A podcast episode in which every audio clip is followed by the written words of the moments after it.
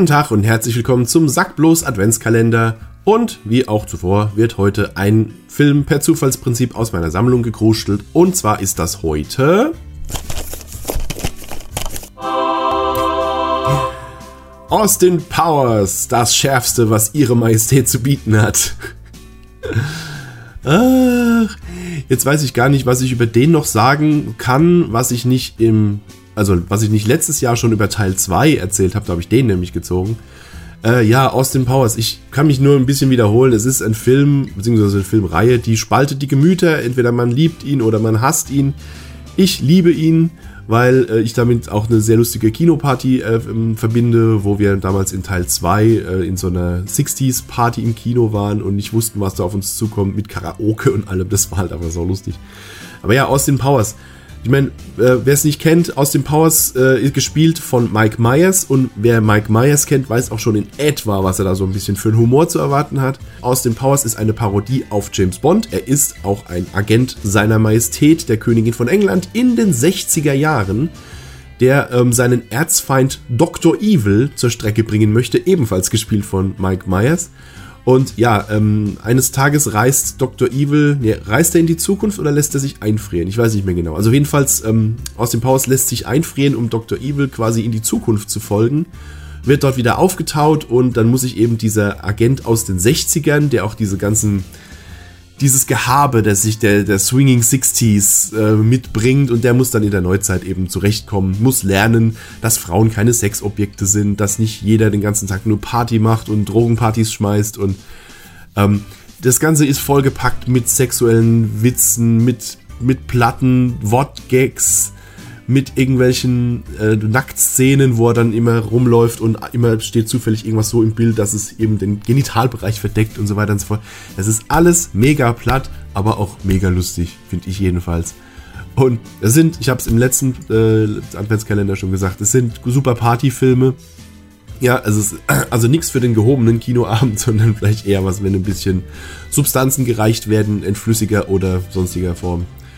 Äh, ja, was soll ich dazu noch sagen? Austin Powers. Flache Witze, sexuelle Anspielungen, sehr gute James Bond-Parodien, wie ich finde, weil ähm, der halt sehr schön auch so Sachen auf die Schippe nimmt, die man bei James Bond durchaus bemängeln oder halt eben, ja, diese, diese Klischees von James Bond eben abfeiern. Sodass der halt rumrennt und ähm, wahllos irgendwelche Handlanger von Dr. Evil abschießt ja, beziehungsweise bei James Bond, der halt auch irgendwelche Minions die ganze Zeit abknallt und bei Austin Powers gibt es halt zum Beispiel den Running Gag, dass, dass, diese, dass diese Minions dann aber alle nochmal beleuchtet werden. Die haben dann ein Privatleben und dann kriegt dann die Frau, kriegt dann einen Anruf und sagt, oh Gott, mein Mann, er kam zu Tode beim, äh, bei seinem Dienst bei Dr. Evil und was mache ich denn jetzt? Und der kleine, der kleine Timmy wird dann getröstet, du musst jetzt ganz tapfer sein, dein Papa ist gestorben im, im Dienste bei Dr. Evil. das ist halt geil. Oder die Freunde, der Freundeskreis im, in, im Pub dann den Anruf kriegt und sagt, auf Jimmy, er war der Beste von uns. Es ist halt einfach, solche Sachen sind einfach geil. Oder auch so Gags wie, dass Dr. Evil die Weltregierung erpressen möchte mit einem, was hat er, ein Laserstrahl, Vulkanausbruch, irgendwas, er hat so ein typisches äh, Bond-Schurken-Bösewichtsding, was die Welt bedroht und er erpresst die Weltregierung um eine Million Dollar. Und wird dann erstmal ausgelacht, weil ne, in den 90ern sind eine Million Dollar halt pff, Peanuts, ja. Und also dann, nein, nein, ich meinte eine Million Bazillion